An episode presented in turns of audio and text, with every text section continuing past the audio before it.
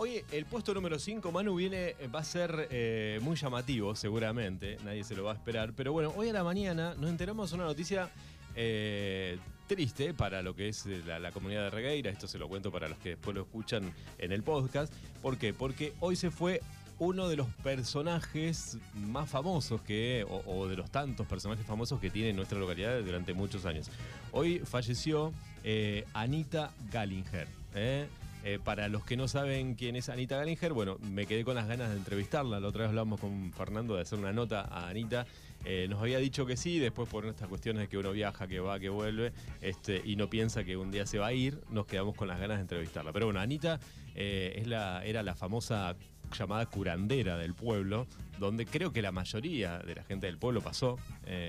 Este, a mí, eh, bueno, me llevaba mi mamá, ¿no? Con el tema de- del empacho y qué sé yo, y el mal de ojos y todas esas cuestiones. Pero bueno, venía gente de muchos lados, ¿no? Había gente que, hacía, este, venía el día anterior a atenderse. eh, así que bueno, en la calle creo que era Urquiza y Roca, me parece por ahí era la esquina de la, de la casa de Anita. Así que bueno, nada. Eh, Yo hace mucho, hace como dos años atrás me parece que fue, hacía muchos añares que no, no la veía y fui a una carnicería, entro y había una señora con un sombrero muy copado, unas calzas eh, también de colores y unas zapatillas con brillantes. Y me llamó la atención, dije, qué copada esta señora. Y cuando se fue, pregunté quién era y era ella. ¿Y nunca fuiste? No, nunca fui, nunca fui. Vos sabés que. mm, eh, no sé a los últimos años, no estoy hablando más de 20 años atrás, pero mucha gente, es más, yo he tenido familiares que ha- han venido de La Pampa y se han quedado el día anterior y que les había solucionado problemas de, de salud que a veces que el médico en otras épocas no le podía encontrar la vuelta, como decían ellos, ¿no? Y, y la verdad que tenía, es más, ella decía, no, no, no, no me pagues nada, no, no quiero, no quiero dinero. Eh, entonces, eh, bueno, había gente que le dejaba algo o a gente que le llevaba algo para comer. Pero bueno, realmente Anita fue un personaje. eh, ya seguramente en otro momento hablaremos con alguno de los hijos para que nos cuente un poco su historia. Pero claro, fue una vida entera dedicada a, a ser curandera, ¿no? Creo que no, creo que no quedan más, me parece. Están en extinción, me parece. Claro. No, no hay más. Creo que debe haber sido la última. No sé si quedará alguien más. Si alguien quiere escribirnos, que, nos avise. Pero me parece que Anita fue la última curandera y muy famosa de la regueira. Creo que antes hubo otra. eh, que también ahí cerquita de lo, de Anita, sobre la calle Roca, que también se fue hace mucho ya. Pero me parece que curanderas no quedan más. Eh, así que nada, el puesto número 5 es un mínimo, un breve, un sencillo homenaje a alguien que marcó la historia de la regueira eh, con cuestiones de salud y que fue muy famosa. Fue, era, muy, era muy nombrada, Anita. Sí, sí. Puesto número 4 de este viernes. Bueno, el puesto número 4 tiene que ver con esto que lo estábamos recién hablando con Fernando y con vos en privado y que hablaba con gente de la calle antes de venir para acá y con gente que hablaba anoche y bueno, tiene que ver con los cacerolazos. Algo que no esperábamos, yo por lo menos decía, no sé cuántos años, creo que la época del kirchnerismo, ¿no? De, de Cristina, cuando lo- el macrismo hacía cacerolazos y esas cosas, ¿no? La gente que quería comprar dólares, ¿se acuerdan? Queremos comprar dólares, qué sé yo, le hacían los cacerolazos a Cristina. Eh, bueno, con mi ley, la verdad que lo que ha generado mi ley es que se genere varios cacerolazos. El otro día, eh, bueno, hubo una, una represión fuerte en Córdoba anoche. Eh, Hubo en Córdoba contra los civiles, ¿no? Con gente. Sí, vi un par de imágenes. Muy brutales. La verdad que no se entiende muy bien cómo es el, el procedimiento de ese tipo de policía, de que de pegarle a algún civil totalmente desarmado, porque veíamos mujeres que estaban eh, sin ningún tipo de arma. Sí, abuelos. Anoche vi un video Sí. de Córdoba de- de- con los ojos rojos del, del gas lacrimógeno Sí. de abuelos. La, la verdad que me. Bueno, ese es el problema, ¿no? Cuando se, se- se le da un, un poco de aire a, a, a- a los policías, para no nombrarlos de otra manera, para que no se ofendan, eh, pasan estas cosas, ¿no? no Me parece que no se mide y le importa, le- les encanta pegar, les encanta la brutalidad.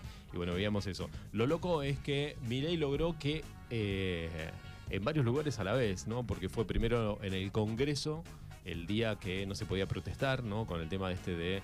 eh, realmente parecía el gran hermano de, de, de 1984 de Oswald, que, bueno, ¿no? La vigilancia de si vas, te sacan una foto, qué haces, te investigan. La policía que te reprimía si te bajabas de la vereda.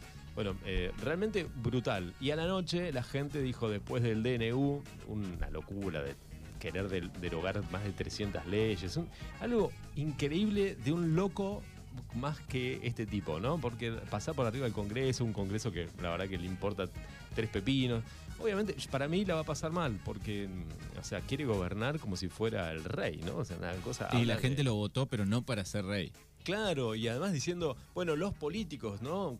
si digo, mirás al lado tuyo y de la, de la rancia casta política de toda la vida, ¿no? Porque, bueno, Bullrich ya no. que viene fracasando desde que existe, prácticamente, ¿no? Bullrich creo que se va a clonar para seguir siendo cualquier otro partido político el día de mañana.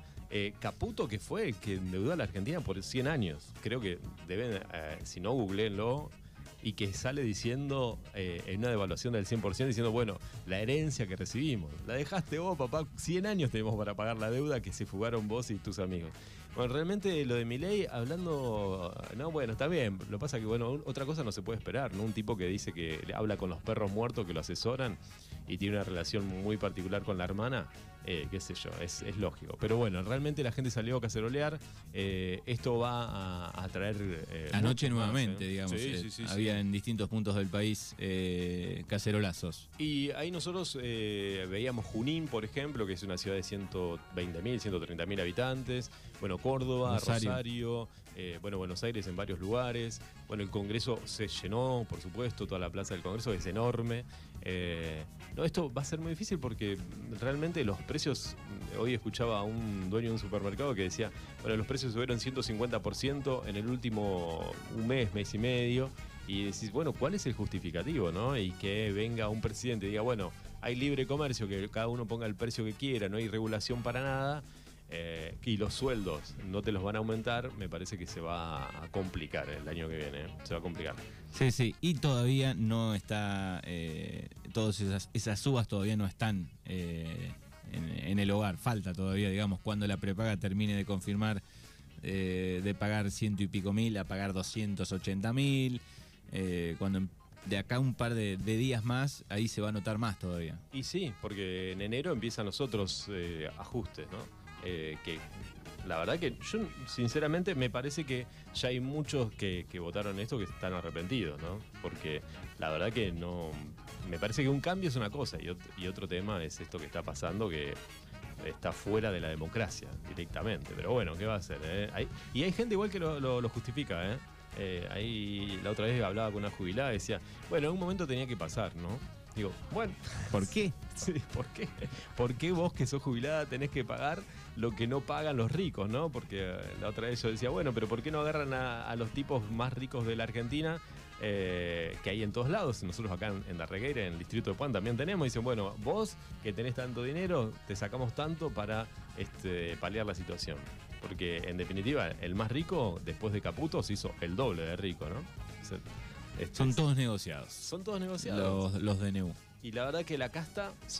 yo, no sabía que vos, Manu, eras de la casta. La verdad que. y vos también. Y vos también.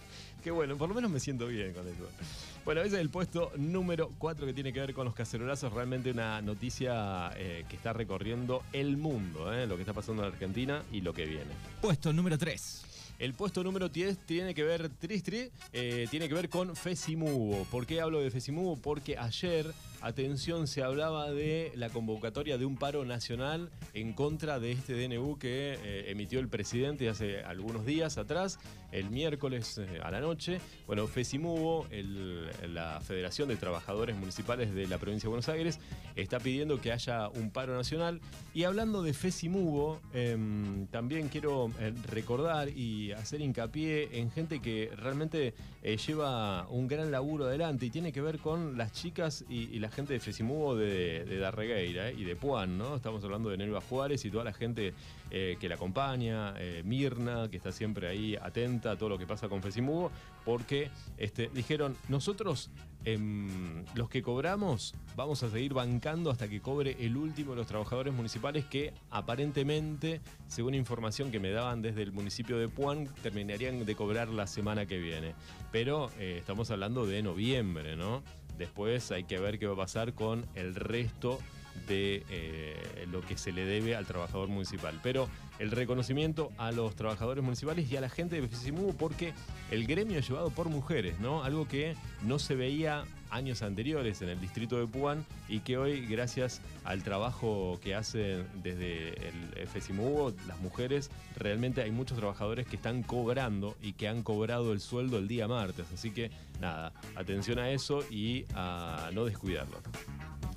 Puesto número 2. El puesto número 2 tiene que ver con lo que pasa en el distrito de Puan y esto que eh, salió en las redes sociales en la noche de ayer, este comunicado que ha enviado la gente de em, Unión por la Patria, hablando de, atención, porque esto es muy llamativo, el mismo contador que del municipio de Puan, que hace unos días atrás había aprobado los... Em, desfasajes económicos, a aprobar esos 400 millones de pesos que le faltan al municipio eh, del distrito de Puan, ahora es el mismo contador, ¿sí? que con el nuevo gobierno está pidiendo una emergencia y recortes. Atención porque con esto están denunciando que se está pidiendo una emergencia sin antes ver el presupuesto, ¿no? Es como decir, bueno, yo voy a pedir más plata por las dudas. Bueno, es así. Atención con esto que están denunciando a los concejales de Unión por la Patria porque están desde el gobierno diciendo que el municipio entra en una emergencia económica sin saber qué presupuesto van a tener y además de eso, atención con esto porque va a haber recortes en varias cuestiones, como por ejemplo el tema de salud, el tema de este, obra social, el tema de sueldos, el tema de empleados. Atención porque se viene un ajuste, lo que están denunciando los concejales de Unión por la Patria. Así que, bueno, una noticia que se vio anoche, reflejada, muy similar a lo que está pasando a nivel nacional y que va a repercutir en los trabajadores municipales y en los trabajadores de la salud en el distrito de Puan a partir de el primero 2 de enero.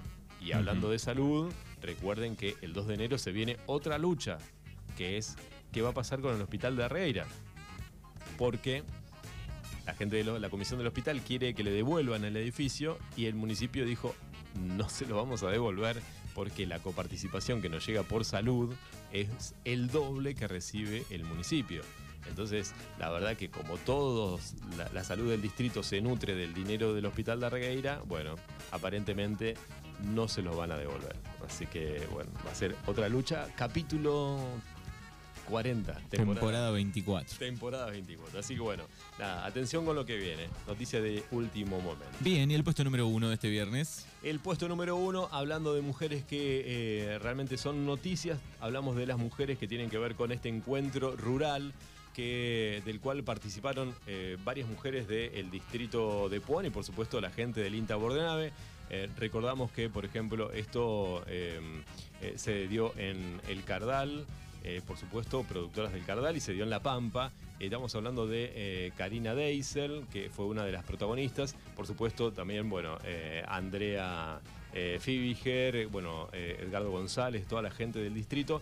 Y entre algunas de las cosas que se pudo ver, dijo, una cosa es destacar es el compromiso que se asumió para llevar adelante la formación de mujeres rurales, de su participación de los consejos asesores de INTA, con las miradas propias de las mujeres en el ámbito agrario. Bueno, realmente este es un reconocimiento a todas las mujeres del distrito de Puan que eh, se dedican al campo y que se dedican a llevar adelante todas las políticas y por supuesto el trabajo agropecuario y, realmente, ¿no? Porque siempre lo, tomo así porque a veces eh, uno no se da cuenta en el trajín del día a día, pero siempre fue un trabajo relacionado más al hombre.